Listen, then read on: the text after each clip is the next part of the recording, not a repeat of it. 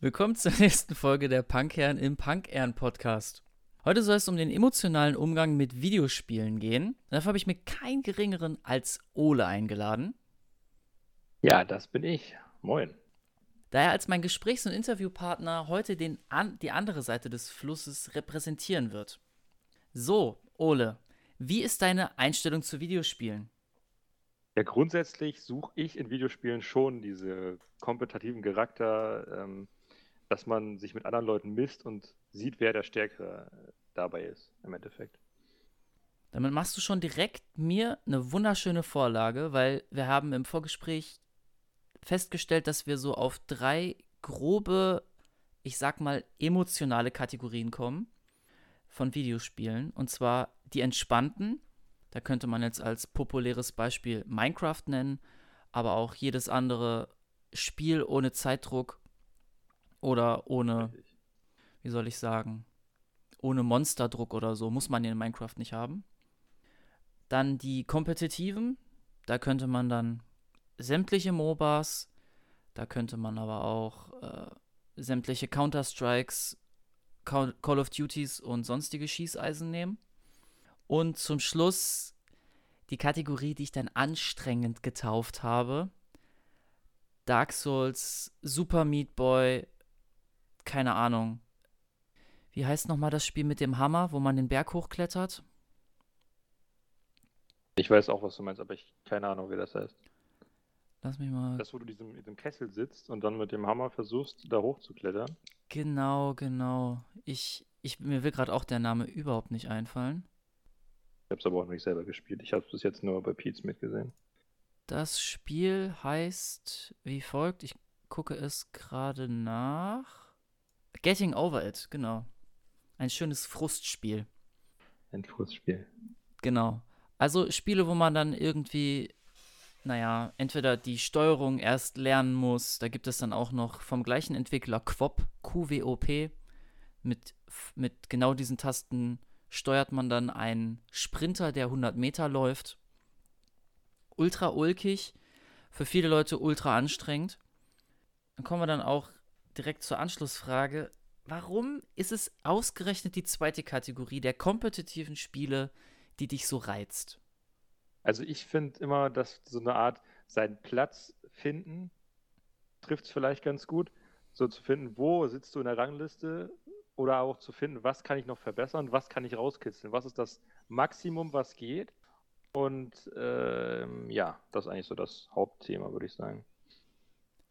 Und wie kommt es dann, dass du dabei, ich sag jetzt mal, auf den Betrachter oder den Mitspieler, ich möchte jetzt hier keinen Namen nennen, ich selbst, ähm, dabei so unglaublich frustriert wirkst? Das Ding ist deswegen so, so, so frustrierend für mich meistens, weil ich, das Ding ist, ich erwarte meistens von meinen Leuten zu viel. Ich habe selber eine recht hohe Anforderung an mich und erwarte dasselbe aber von meinen Mitspielern und so weiter und das trifft sich dann meistens nicht und das wirft dann Frust auf und äh, will jetzt nicht sagen Verbitterung, aber äh, ja, sehr hohes Frustlevel wirkt das dann in sich. Würdest du es trotzdem so bezeichnen, dass du dabei Spaß hast? Weil wenn ich das jetzt von außen betrachte, habe ich immer so das Gefühl, dass das steht sich diametral entgegen. Hm, also ich habe schon Spaß, sagen wir es mal so.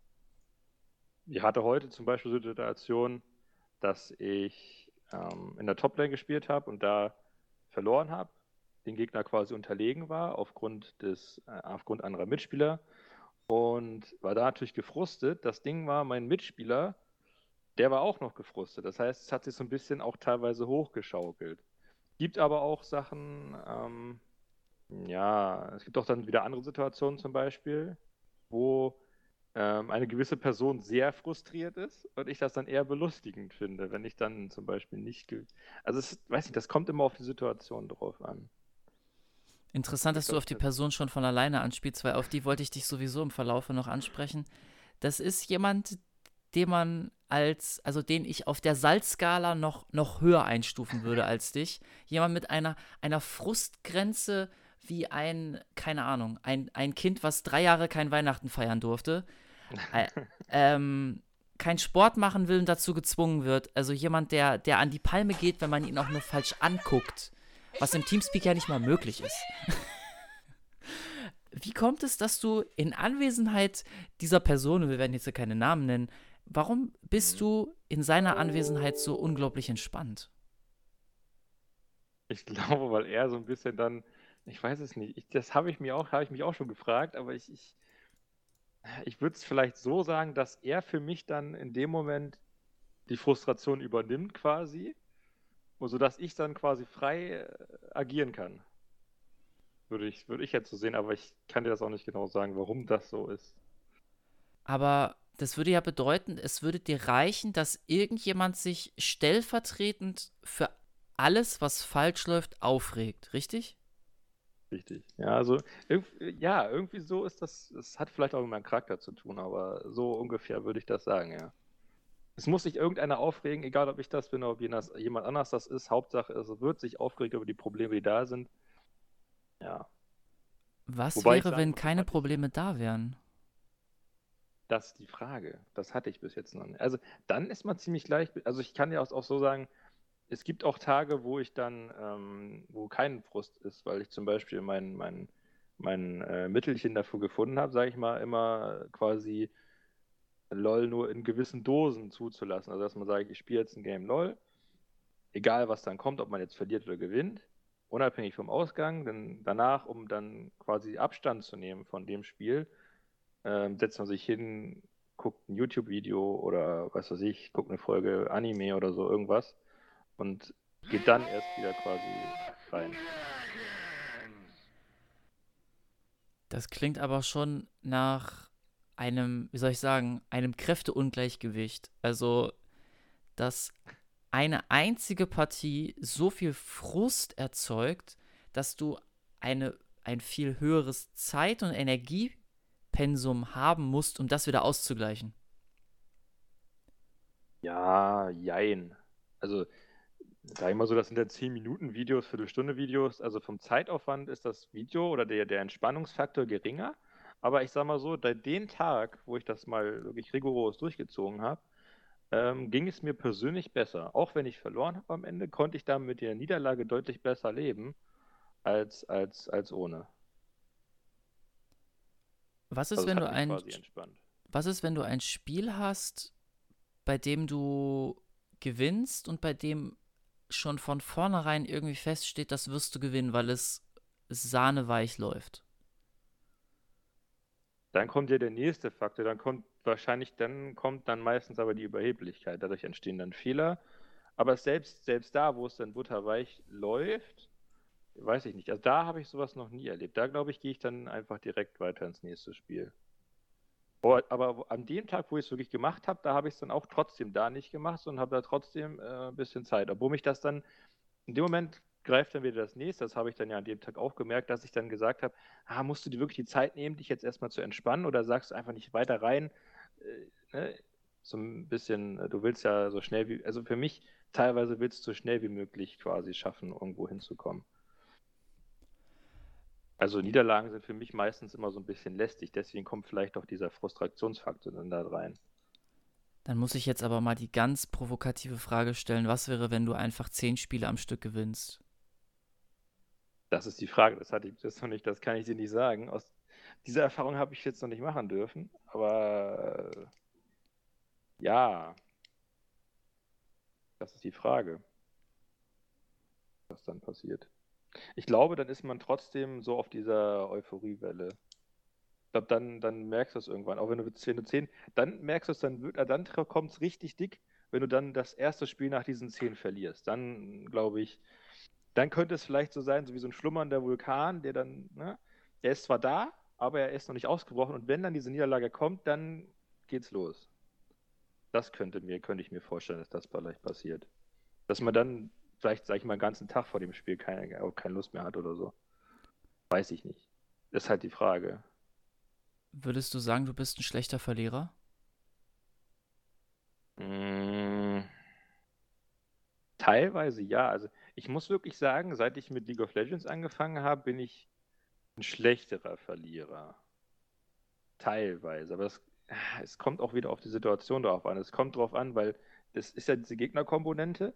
Und wenn du zum Beispiel den Team-Chat anhast oder den, den, den kompletten Chat vom Spiel, den Gegner-Chat, dass du dann merkst, dass sind Gegner, die auch noch äh, mental, sage ich mal, noch dir einen reindrücken wollen, indem sie dir irgendwas schreiben oder so, dann wird man deutlich schneller ein schlechter Verlierer, als wenn das nicht ist, würde ich sagen.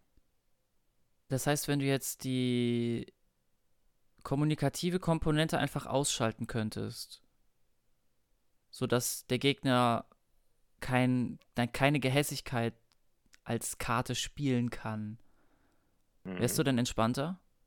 Ja, deutlich entspannter, glaube ich.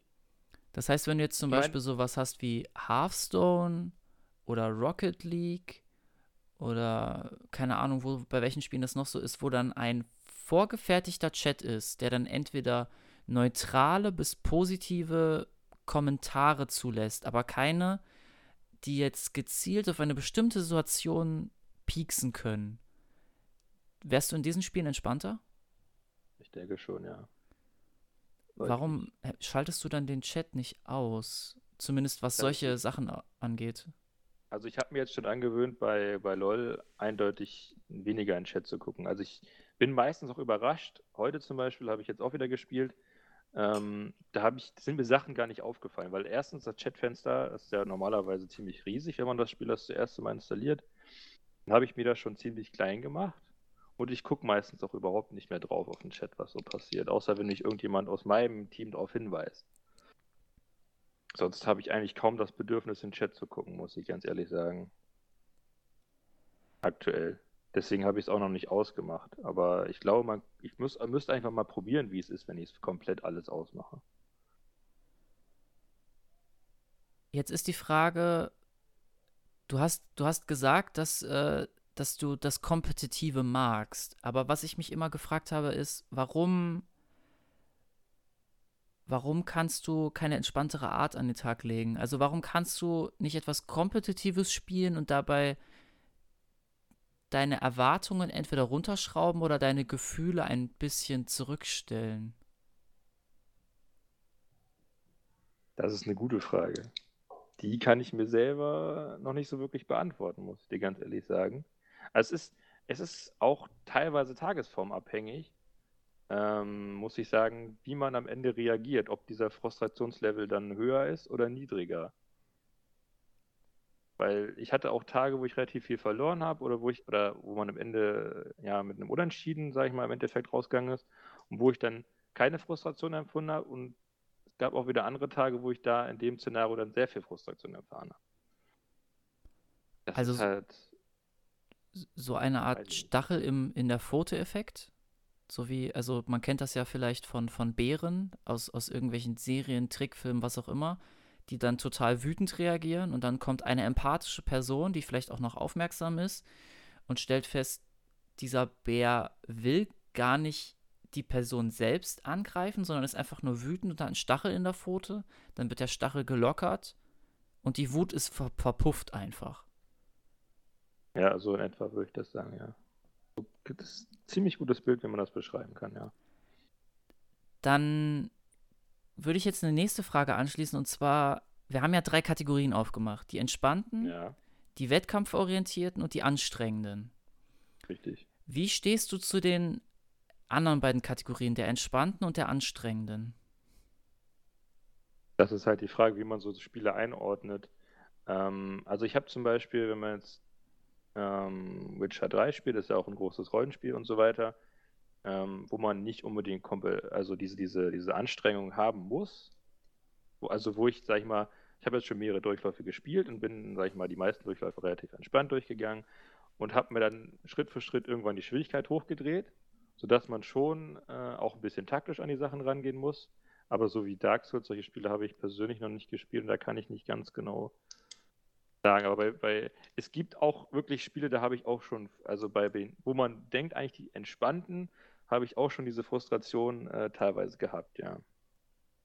Wenn man Sachen ständig wiederholen muss und man kommt wirklich in, ums, ums Verrecken, sage ich jetzt mal, nicht weiter. Und dann äh, kann dieses mit dem Frustrieren auch schon losgehen, ja. Aber ich habe das bei den entspannten Spielen deutlich weniger, muss ich sagen. Deswegen heißen sie eigentlich die entspannten Spiele. Und bei den anstrengenden, da glaube ich, spiele ich persönlich zu wenige, um zu, da zu einer Aussage zu treffen.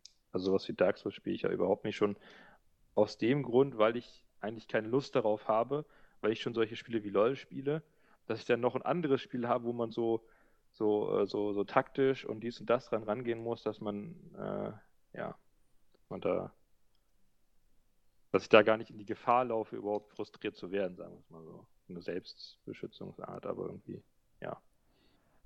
Du hast vorhin gesagt, dass du durch LOL vielleicht ein bisschen deine Frustgrenze ins Negative geschoben hast. Also sprich, dass du etwas empfindlicher geworden bist. Brauchst du vielleicht ein bisschen Abstand von, ich sag jetzt mal, den Wettkampfspielen? Das kann sein, aber aktuell muss ich leider sagen, dass ich mit meinen, also gute Frage, gutes Argument. Also wir haben jetzt zum Beispiel in einem anderen äh, Freundeskreis, in dem wir online spielen, haben wir zum Beispiel andere Spiele ausprobiert, wie äh, TTT. Oder wir spielen jetzt auch relativ häufig ähm, GTA Online. Da ist das Frustrationslevel teilweise auch da, aber ähm, es ist deutlich entspannter, ja. Also ich habe mir jetzt auch schon relativ viele Spieler neben LoL gesucht, die nicht so ähm, auf diese Wettkampfsache hinarbeiten. Und ich sage mal so, zum Beispiel in Spielen wie, wie in, in Heroes of Storm, wo es ja quasi dasselbe Spielprinzip ist, muss ich sagen, habe ich kaum Frustrationslevel. Äh, also das Ding ist, was bei mir auch dazu kommt, dieses, wie gesagt, selber die Erwartung an sich und die Erwartung an andere zu haben. Bei Heroes of the Storm, weil ich keine Ahnung habe von dem Spiel, habe ich an mich auch keine Erwartung. Das heißt, ich habe an die anderen auch keine Erwartung quasi. Was dadurch dann äh, das Frustrationslevel, bis ich dann, bis dann zum Ausbruch kommt, ziemlich hoch setzt, meiner Meinung nach. Das ist auch, das schließt an einen Punkt an, den ich mit dir schon des Öfteren besprochen habe, und zwar, dass ich, wenn ich in so ein Spiel reingehe, häufig dann den Gedanken habe, jede Rolle oder jede Stelle, die von jemandem, den ich nicht kenne, den ich also quasi nicht fragen kann, wie wirst du jetzt ins nächste Spiel gehen? Trollig, normal, voll konzentriert, ranglistenmäßig, ähm, dass ich bei den Personen mal vom Schlimmsten ausgehe. Dass ich also davon ausgehe, ja, im schlimmsten Falle ist das jemand, der jetzt erstmal nur runterläuft und übelst den Disco-Nunu schiebt oder wie auch immer man das nennen möchte. Und da frage ich mich, wieso kannst du diese Einstellung nicht übernehmen? Ähm, ja, das ist eine gute Frage, weil ich gehe zum Beispiel immer vom anderen aus. Ich gehe immer quasi vom Besten auf. Ich gehe dass alle immer äh, wettkampffertig sind, sagen wir es mal so. Ne? Die wollen gleich rein, die wollen am besten äh, bis hoch zu dir äh, kommen. Und das ähm, ja, widerspricht ganz schön deutlich deiner Ansichtsweise danach. Aber wieso gehst du denn davon aus? Ich meine, die Erfahrung oder zumindest die gefühlte Erfahrung, also jetzt mal ab von jeglicher Statistik, sagt dir doch das genaue Gegenteil jedes Mal, wenn du dich aufregst und sagen wir jetzt einfach mal, zwei von drei Spielen tust du das. Also mehr als die Hälfte. Da sagt dir doch dann eigentlich das Gefühl, und das ist jetzt nicht bewertend, sondern das ist einfach nur dein Gefühl beschreibend, da sind mehr Idioten draußen als gute Spieler. Richtig. Aber ich bin so ein bisschen, wie soll man sagen, naiv und gutgläubig, dass ich in jedem einfach das Beste sehen will, vielleicht, sagen wir es mal so. Dass das, dass ich mir nicht vorstellen kann, dass jemand anfängt, den Disco nur zu machen oder sich denkt, oh, heute wir mal eine ruhige Kugel hier und ist mir doch Wurst, was wir jetzt am Ende hierbei rauskommen und so. Also, das ist so ein bisschen, glaube ich, der Faktor. Aber wie, wie kommt das? Wie kommt dieser, dieser grenzenlose Optimismus, wo die Erfahrung das doch das Gegenteil berichtet? weiß nicht, ich bin vielleicht einfach so der Typ dafür. Also ich sehe auch nicht in jedem, zum Beispiel wenn man jetzt auf die Straße ausgeht, sehe ich in den meisten Leuten nicht jemand, der äh, ich jetzt gleich umboxen möchte oder sowas, sondern ich versuche eigentlich immer das Beste in Leuten zu sehen. Das hat man mir vielleicht ist das so eine Art Erziehungssache. Ich weiß nicht, man, dass man mir gesagt hat, äh, sieh doch erstmal das Gute in den, in den Leuten und nicht das, das Schlechte. So nach dem Motto vielleicht. Aber wie kannst du dann gleichzeitig, äh, wie soll ich sagen, eine, eine so niedrige Frustschwelle haben? Also, wie, wie, wie, wie passt das zusammen? das ist eine gute Frage. Vielleicht bin ich auch auf der, auf der anderen Seite auch einfach so ein, also sonst bin ich ja der gemütliche, nette Typ, aber wenn halt, wenn so dieser Stachel genau da reingeht und man mein, mein Weltbild, wenn man es so will, zerstört, dass ich dann auf die Palme gehe und dann sage, nee, bis hier und nicht weiter, jetzt bin ich hier komplett in Dampfwalzen-Modus, wenn du es so willst. Ähm, wenn ich jetzt mal, kennst du den Begriff Schwitzer? Ja, Würdest du dich als solchen bezeichnen? ich, ich hoffe eigentlich nicht. Also ich habe mich eigentlich immer nicht als so jemand gesehen. Also zur, Aber Erk zur Erklärung, meine, also so wie ich das verstanden habe, ist ein Schwitzer jemand, der sich immer unheimlich anstrengt und deswegen durch, aufgrund der Anstrengung wortwörtlich anfängt zu schwitzen. Aber ja, irgendwie beschreibst du dich doch als solche Person, oder? Weil du scheinst ja, du scheinst ja in ein normales Spiel, ich möchte jetzt nicht unbedingt sagen, dass du in ein, ein, ein Bot-Spiel, aber du gehst auch wahrscheinlich dann in ein alle Mitte, alle zufällig, in ein URF, in einen jeglichen lustigen oder kompetitiven Modus gehst du mit einer anderen Mentalität rein als die anderen Leute, kann das sein? das ist richtig, ja. Das Also richtig. ohne das jetzt negativ zu meinen, weil ich finde Schwitzen, also beziehungsweise sich anstrengen in Videospielen, finde ich nicht schlimm. Deswegen, warum siehst du das als negativ? Weil das von vielen Leuten als negativ verkauft wird in der Öffentlichkeit. Also ich hatte das zum Beispiel mal vom Streamer Peric, wenn du den kennst. Der Mhm. streamt auch äh, LOL. Und der hat diesen Begriff, weiß ich gar nicht, in irgendeinem äh, Zusammenschnitt von ihm habe ich das mal gesehen, da hat er das als ziemlich negativ bewertet. Und ich bin auch teilweise auch jemand, der sich recht erstmal zumindest relativ schnell von der Außenmeinung ähm, beeinflussen lässt. Aber wenn du das von diesem Schwitzer meinst, das, was ich jetzt zum Beispiel auch gerade im Hinterkopf hatte, ähm, war, dass ich von vielen Leuten, wenn ich sei es in der Schule gewesen, in der, im Beruf, also in der Ausbildung damals, wurde ich eher so bezeichnet als so ein Pferd, das nicht höher springt, als es muss. Und deswegen, das widerspricht sich meiner Meinung nach teilweise. Aber es kann natürlich auch sein, dass es, dass das ähm, gebietsabhängig ist. Also dass es bei Videospielen nochmal eine andere Sache ist als Beruf, Schule und so weiter. Ja, beim Beruf ist es Arbeit und vielleicht möchte man nicht, wie soll ich sagen, sich ausnutzen lassen oder möchte, also man hat vielleicht nicht unbedingt jetzt, und jetzt will ich dir nicht sagen, dass du im falschen Beruf bist, aber dass man jetzt nicht in dem Beruf ist, wo man so sagt, dafür brenne ich und dafür gehe ich die Extrameile, sondern ich mache das, was von mir erwartet wird und dann mache ich das, was ich mache, mache ich aber korrekt. Ja, Aber teilweise stimmt das. Also ich, ich muss dir sagen, ich bin so ein Typ, ich bin auch ein fauler Sack, das muss ich ganz ehrlich zugeben. Das hat damit wahrscheinlich auch mit, spielt da auch mit rein. Aber ich finde schon, dass mir der Beruf deutlich Spaß macht. Und ich mache auch Sachen, wenn ich jetzt bei den anderen Kollegen sehe, gerade die Älteren, die sind auch schon ziemlich betriebsfaul und betriebsblind teilweise, dass ich dann meiner Meinung nach auch teilweise mehr mache als die. Oder das gründlicher mache oder so weiter. Aber ich bin so ein Typ, ich habe zum Beispiel, wenn ich jetzt hier zu Hause und du fragst mich, jo, willst du unbedingt jetzt auf Arbeit gehen, würde ich dir sagen, nö, weil ich halt ein fauler Typ bin. Ich will jetzt nicht erst noch anziehen, rausgehen, zur Arbeit fahren. Aber wenn ich dann auf Arbeit bin, dann macht mir die Arbeit Spaß. Das ist so diese Sache. Oh, ich muss jetzt Das aufpassen, dass ich nicht in ein anderes Podcast-Thema reinrutsche. Wir wollten nämlich noch irgendwann über Motivation reden. Da muss ich Ja. jetzt ganz klar eine Grenze ziehen. ähm, aber wir rutschen gerade auch interessanterweise in so ein anderes Thema, was vielleicht auch sich nicht unbedingt so sehr von diesem abkoppeln lässt. Deswegen finde ich es eigentlich sogar ziemlich gut. Und zwar wollte ich auch noch, eigentlich nicht hier, aber warum eigentlich nicht, über ähm, Tryhard, was ja quasi einfach nur der englische Begriff für Schwitzer ist, reden. Ja.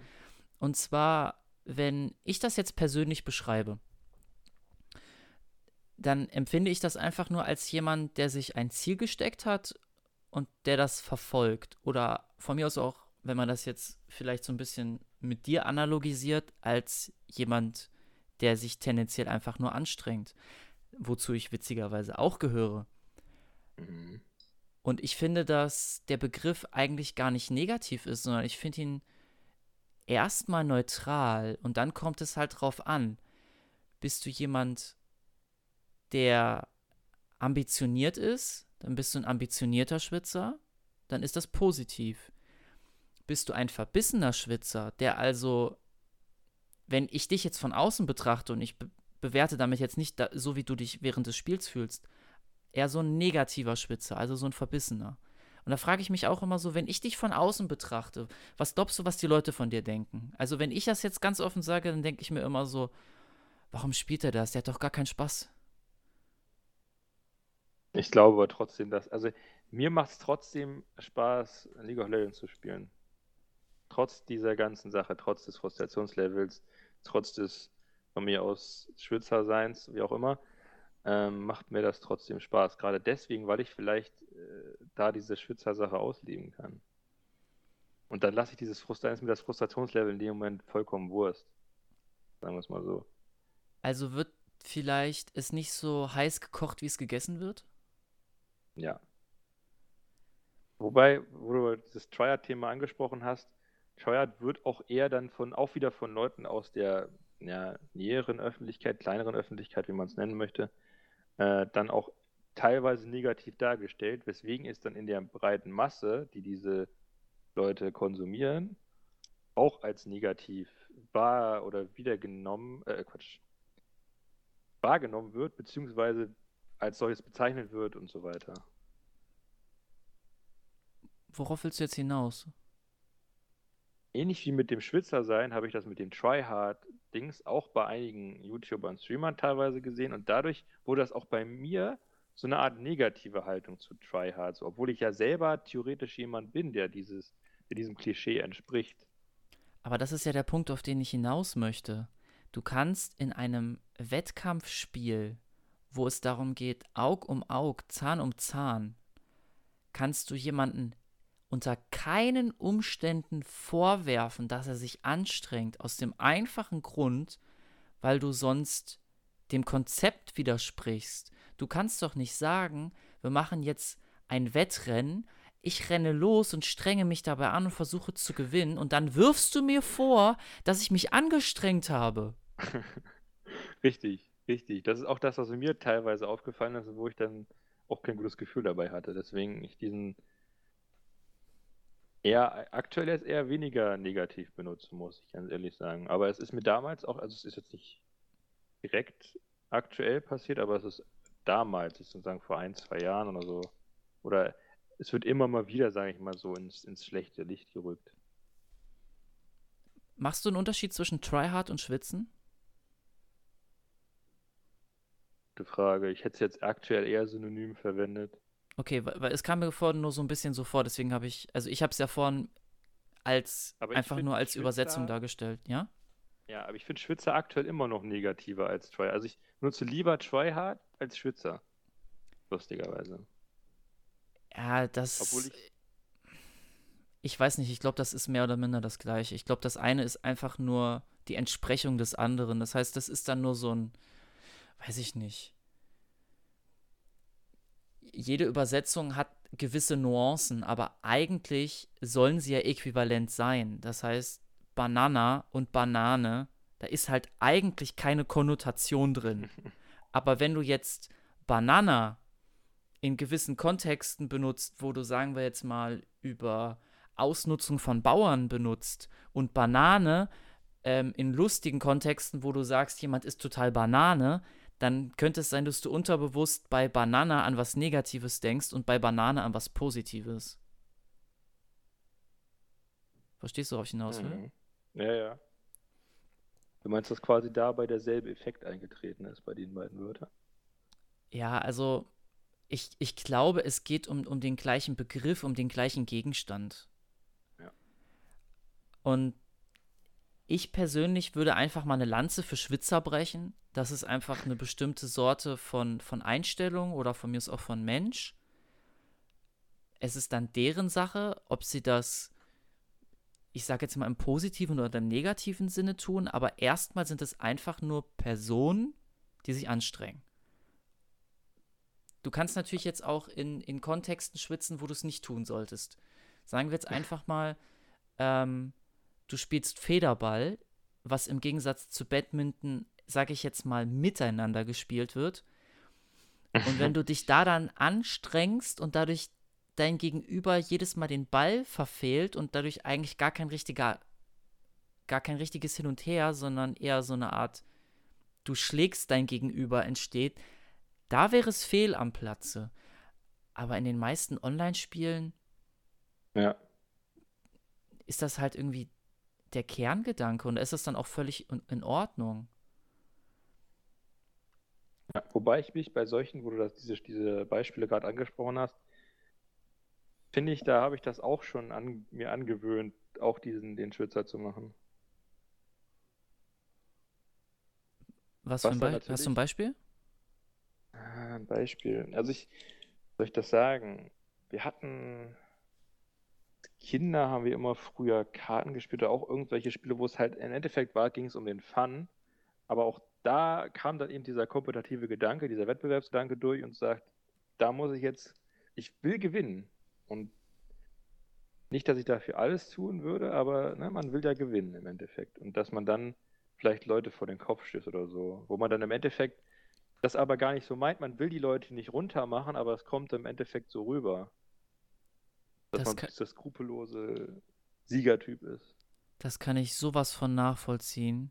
Das ist bei mir ganz extrem. Ich muss am Anfang einmal für mich selbst vor dem Spiel festlegen, gehe ich jetzt 100% auf Spaß oder gehe ich 100% auf Gewinn. Strategiespiele sind für mich deswegen häufig nicht die besten Spiele, weil ich da eigentlich in einen voll rationalen Modus, dementsprechend voll gewinnen, eigentlich sogar schon eher so eine Art Überleben gehe.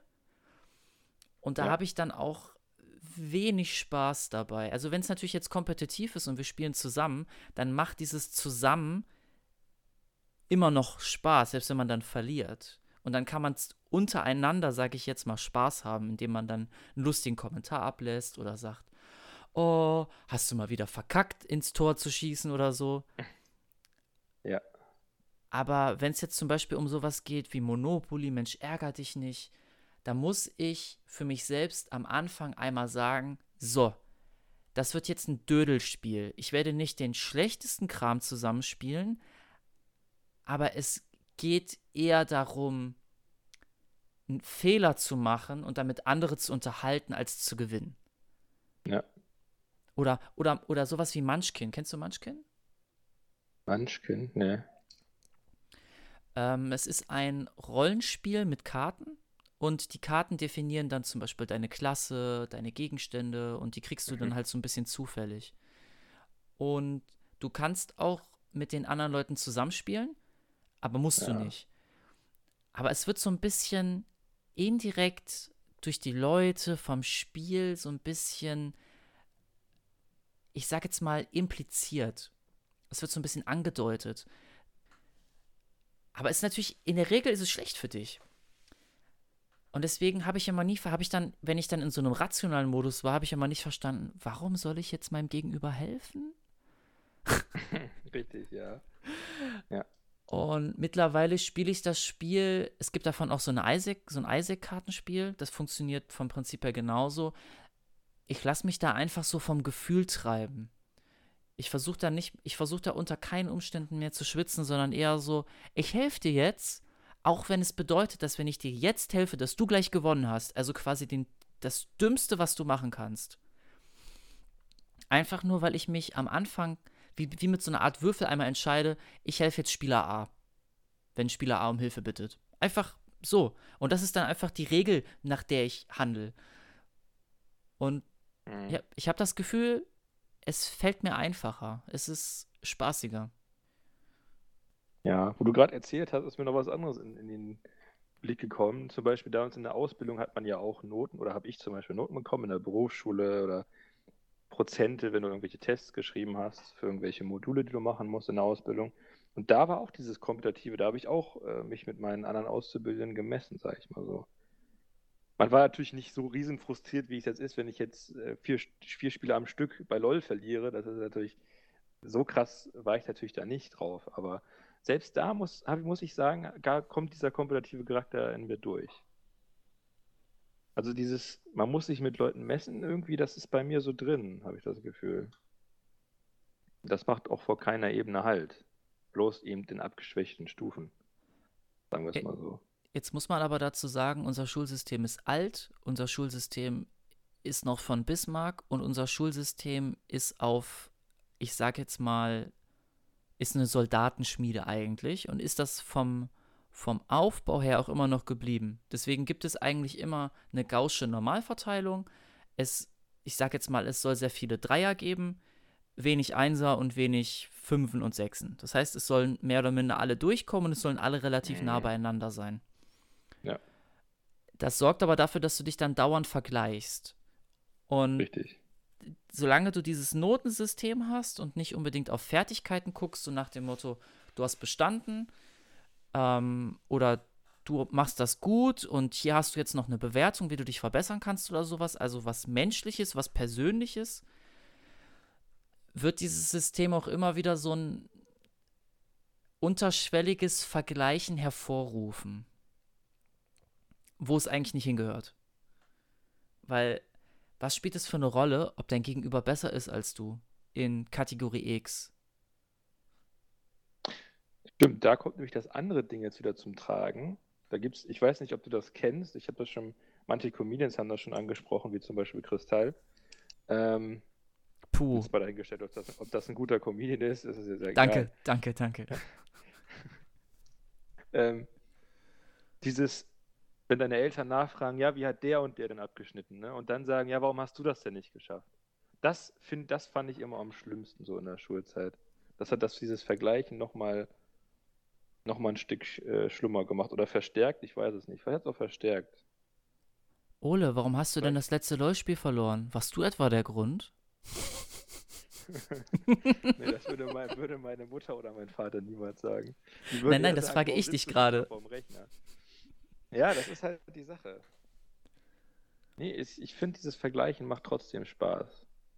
Man muss natürlich jetzt nicht den Gegner oder ne, den Unterlegenen dann runter machen. Das finde ich halt so. Das finde ich auch schon wieder arschlos, aber ähm, ja. Sehr gute Überleitung für mich, danke dafür. Ähm, wir haben nämlich vorhin auch schon über die über den Chat gesprochen und über das Verhalten der Leute. Und wir wissen ja beide, es ist jetzt kein Geheimnis, es ist auch kein offenes Geheimnis, es ist einfach bekannt, dass Wettkampfspiele, wo Leute sich messen, dass die zu schnell zu einem giftigen Umgang führen. Richtig. Und wie, wie, wie siehst du das? Also wie könnte man das auflösen? Wie könnte man das auflösen? Das ist eine gute Sache. Man könnte natürlich radikal sein und sagen, wir machen gar keine Postgame-Lobby mehr. Das heißt, man kommt gar, man kommt gar nicht mehr, also man, man sieht zwar seine Statistiken und man kann auch sehen, was der Gegner hatte, aber man kommt nicht mehr in den Genuss, ah, jetzt, ich, ich habe jetzt noch ein Chatfenster und dann kann ich dir noch eine reindrücken, weil, ne, oder sowas, dass, dass das gar nicht erst ähm, angenommen wird. Aber was ich, ich hatte das ja früher auch, dieses mit, ja, ich muss dir noch mal einen reindrücken, aber ich muss sagen, mittlerweile habe ich das gar nicht mehr. Es gibt Ne, wir haben jetzt einen gewissen, ja, wie gesagt, den gewissen Kollegen ja schon angesprochen, der immer sehr emotional wird. Der macht das immer noch, das habe ich heute auch schon wieder beobachtet, wo ich mir gedacht habe, ja, lass es doch sein. Ich habe es zwar oft zu ihm gesagt, aber es hat dann wenig geholfen. Aber ich habe mir das dann auch, ne, wie es dann so ist, ich habe dann mal durchgelesen. Es war am Ende fast komplett belanglos. Hat, es hatte, für mich hatte das keinen Effekt mehr im Endeffekt. Also dieses Nachtreten, wenn man das so nennen will, hat für mich zum Beispiel aktuell, glaube ich, keinen Außer man ist wirklich komplett, der Vulkan ist ausgebrochen, dann vielleicht.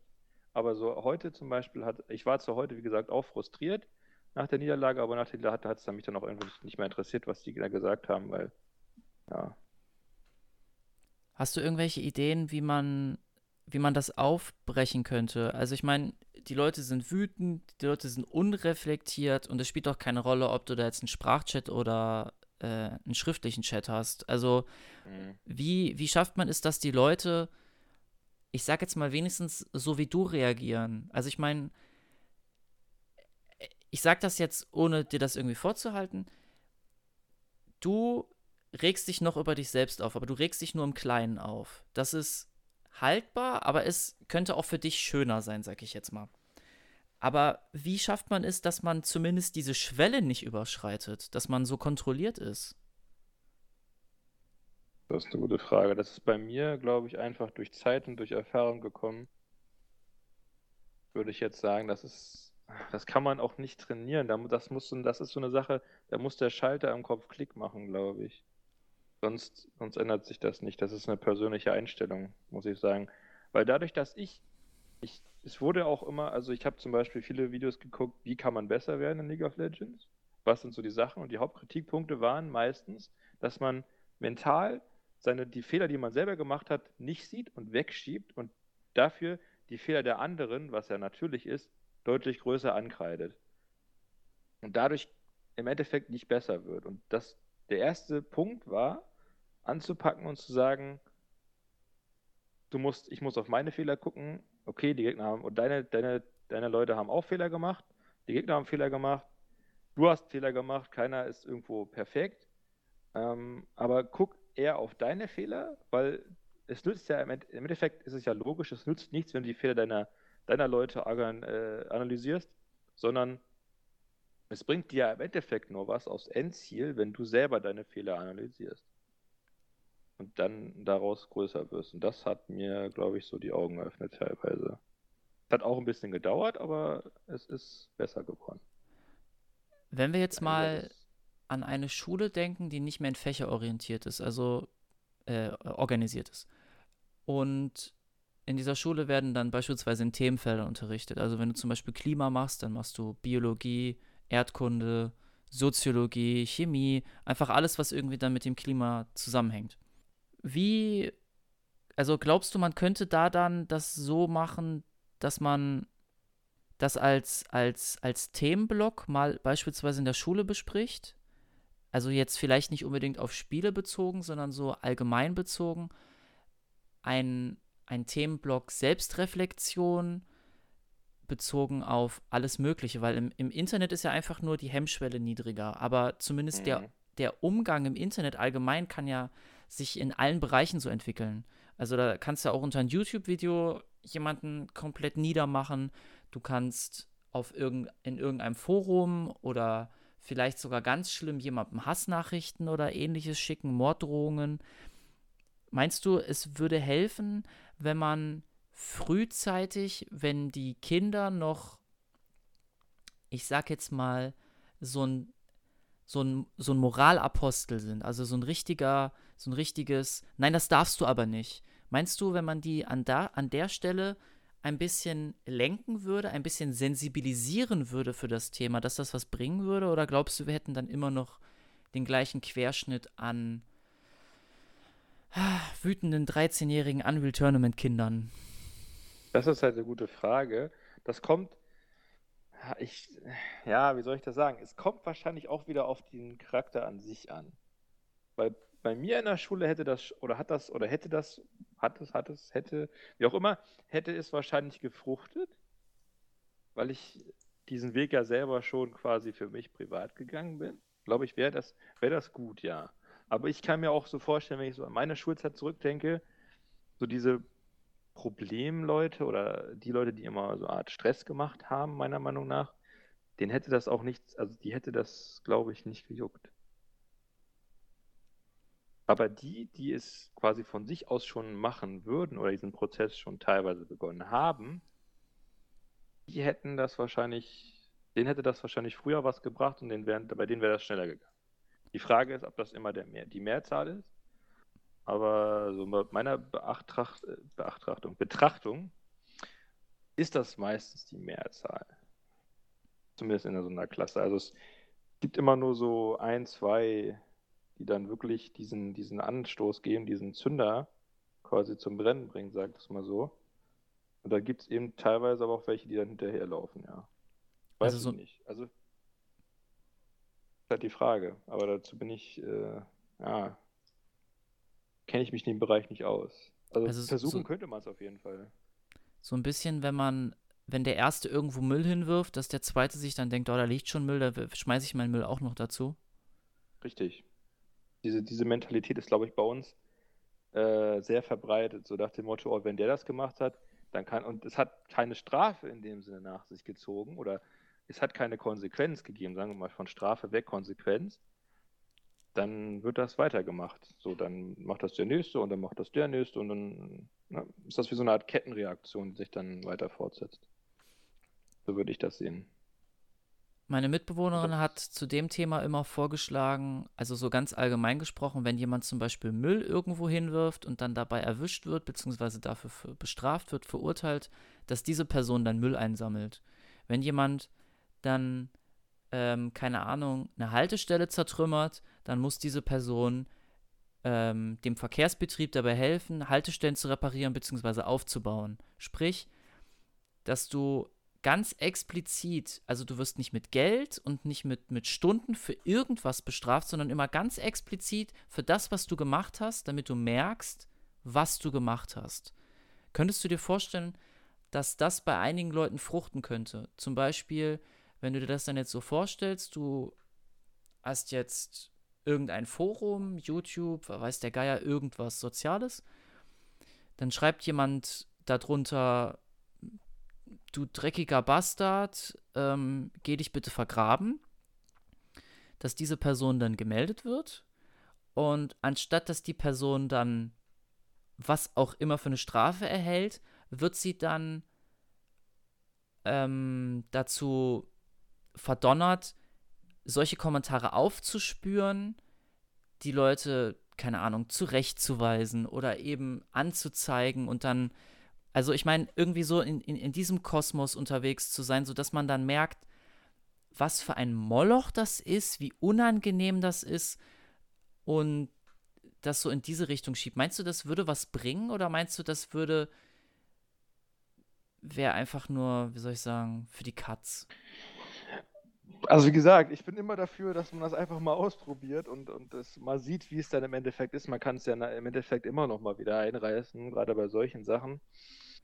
Ähm, aber ich könnte mir, das ist mir dann, als du das erzählt hast, ist mir so ein bisschen der Gedanke auch gekommen, dass es dann vielleicht einfach so ist, dass diese Leute diese Einstellung schon in sich tragen, einfach quasi dann die Unterstützung sind für die Leute, die diese Sachen haben und dann quasi einfach gar nichts machen. Das heißt, dass sie, dass sie die Sachen durchkommen lassen, die Kommentare, nichts nachverfolgen, gar nichts, egal, und einfach nur da sitzen und ihre Zeit quasi absitzen und sich, oder vielleicht sich ja sogar dann noch der Gegenteil, sich dann weil das so viele machen, sich bestätigt fühlen und dann sogar sagen, jo, jetzt mache ich das weiter, jetzt mache ich das noch doller, jetzt lege ich noch eine Schippe drauf.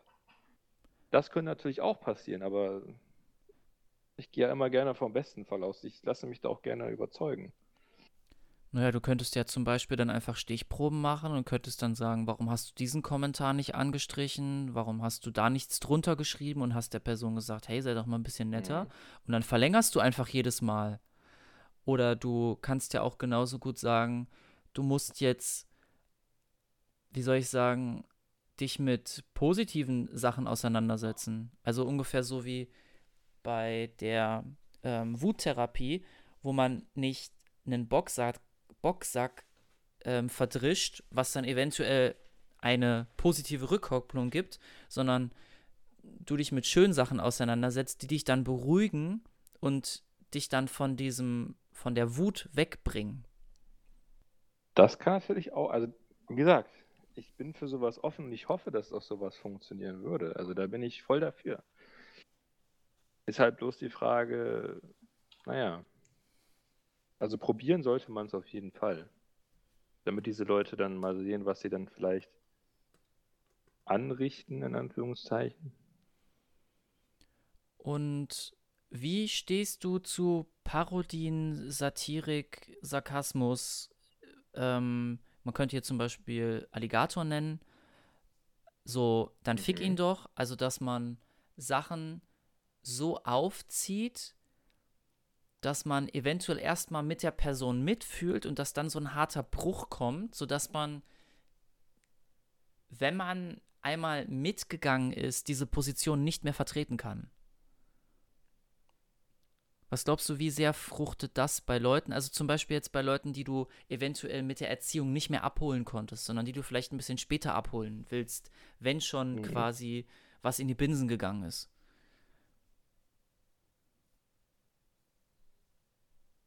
Also, ich würde einfach sagen, dass das, dass das vielleicht sein kann. Also, es gibt ja immer diese Leute, also, was mir da gerade wieder in den Kopf kommt, diese Nazi-Aussteiger, also Nazi-Aussteiger, Rechte-Aussteiger, wie man es nennen will, die aus den rechtsnationalen Kreisen ausgestiegen sind. Da gab es ja so einen, der auch auf YouTube jetzt aktiv ist, glaube ich. Frage mich jetzt nicht, wie der heißt. Aber der war auch irgendwie bei diesem YouTuber, nach wieder so ein Fragezeichen, ne? Der YouTuber, der im Rollstuhl sitzt, der interviewt immer irgendwelche Leute, letzt, egal was. Und da war er halt auch dabei. Und ähm, der hat auch so die Kurve gekriegt, sage ich jetzt mal so. Das, das, das kann schon was bringen, ja. Also es ist, kann schon funktionieren, wenn die Leute sehen, was sie im Endeffekt angerichtet haben, dass dann so dieser Schalter umgelegt wird. Das kann schon sein. Da kann ich Das auch, sogar, dass das da kann ich auch so einen kleinen Videotipp abgeben. Hoffentlich hört ihr das hier rechtzeitig, um äh, euch das noch zu geben, sonst müsstet ihr euch nämlich YouTube Red holen. Von Vsauce gibt es äh, bei Minefield ein Video über, über Heldenhaftigkeit. Und da gibt es jemanden, der sich erst mit dem Gegenteil beschäftigt hat und dieses Experiment, ich glaube, das Stanford Prison Experiment, das ging dann übel nach hinten los. Und, und seine Frau, also des, des Experimenteurs, die Frau, ist dann dazwischen gegangen und hat das Experiment abgeblasen, hat gesagt, das geht nicht. Und das war dann so ein, ein Zeichen von Heldenhaftigkeit, weil sie sich gegen alle, also gegen alle Gruppenteilnehmer gestellt hat. Und das ist dann so, das nennt man dann ähm, Beobachterphänomen oder, oder ähm, Bystander-Effekt, dass wenn umso, umso mehr Leute bei einem, ich sag jetzt mal, bei einer Schandtat dabei sind, umso eher ist es so, dass niemand eingreift, weil alle denken, ja, jemand anders greift gleich ein. Und umso weniger Leute das sind, umso kleiner ist das Risiko, dass das auch passiert. Und man hat, und dieser, dieser Typ, der dieses ähm, Gefängnisexperiment durchgeführt hat, hat dann nach diesem Experiment alles umgedreht und, und forscht seitdem nach Heldenhaftigkeit und schult auch dafür. Das heißt, er sagt den Leuten, dass dieser Effekt existiert und versucht sie dann darauf aufmerksam zu machen, ihr müsst reagieren. Wenn zwei Leute, wenn drei Leute, wenn vier Leute reagieren, ist doch vollkommen egal, aber ihr müsst auf jeden Fall reagieren, weil durch diesen Effekt reagiert tendenziell niemand. Und das, das finde ich, das ich auch zum Beispiel sehr spannend. Das heißt, wenn man das jetzt auf Videospiele wieder bezieht, dass man zum Beispiel versuchen kann, die Leute zu beschwichtigen, den Leuten sagen kann, hey, ist doch alles, ist doch alles in Ordnung, wir spielen doch hier nur. Man muss natürlich dann immer so ein bisschen aufpassen, dass man nicht sarkastisch interpretiert werden kann oder dass man nicht so eine Art Lehrerposition einnimmt.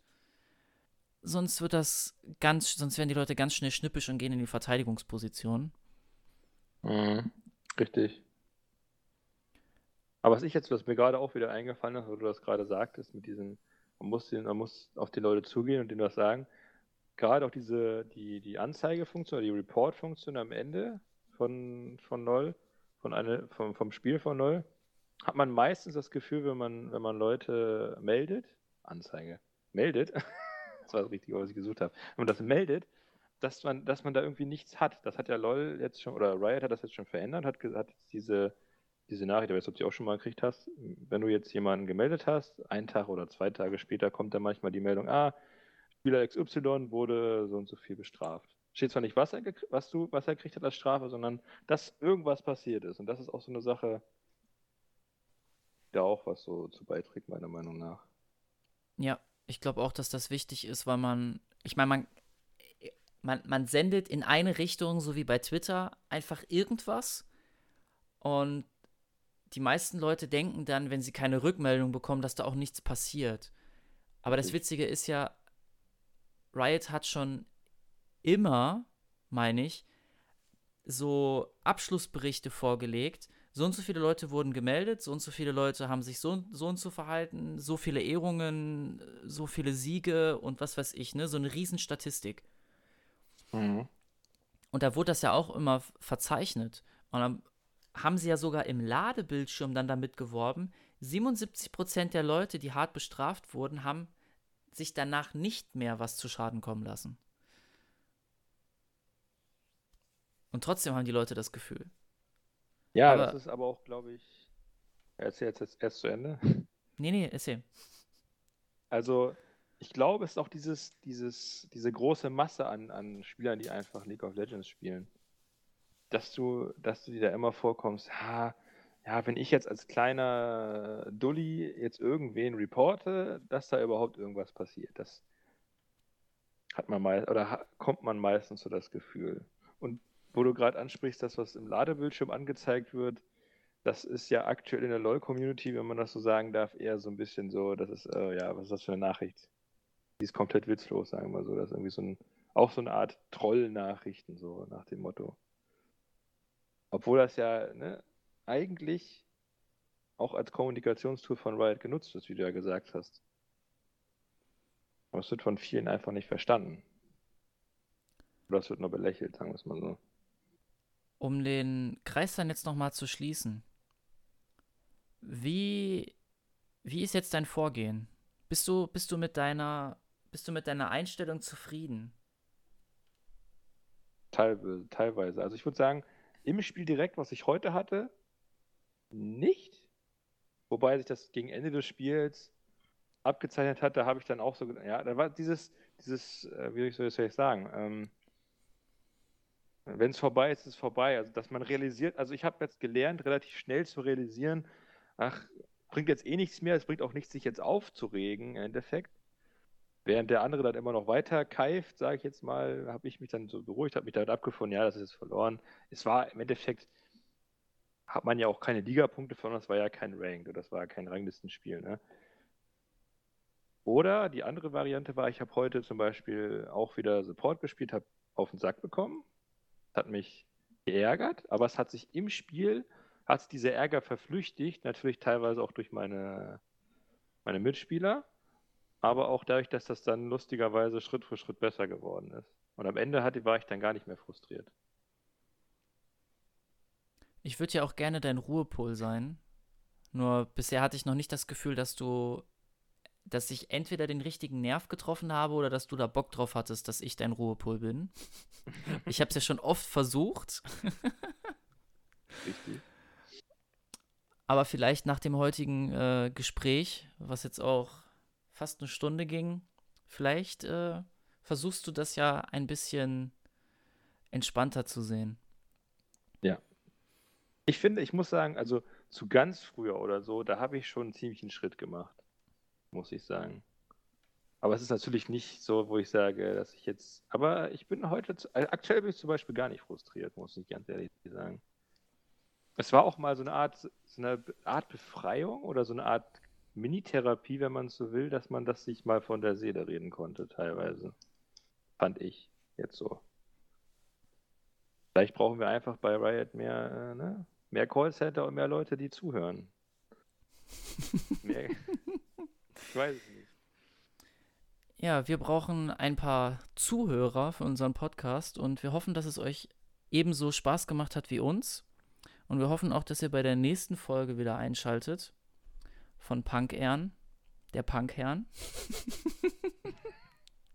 ich liebe dieses Wortspiel. Und ich hoffe, dass die nächste Folge nicht so lange auf sich warten lassen wird. Dann auch nochmal von mir. Tschüss. Und äh, beruhsamen Tag, Abend, Nacht, wie auch immer. Man hört sich.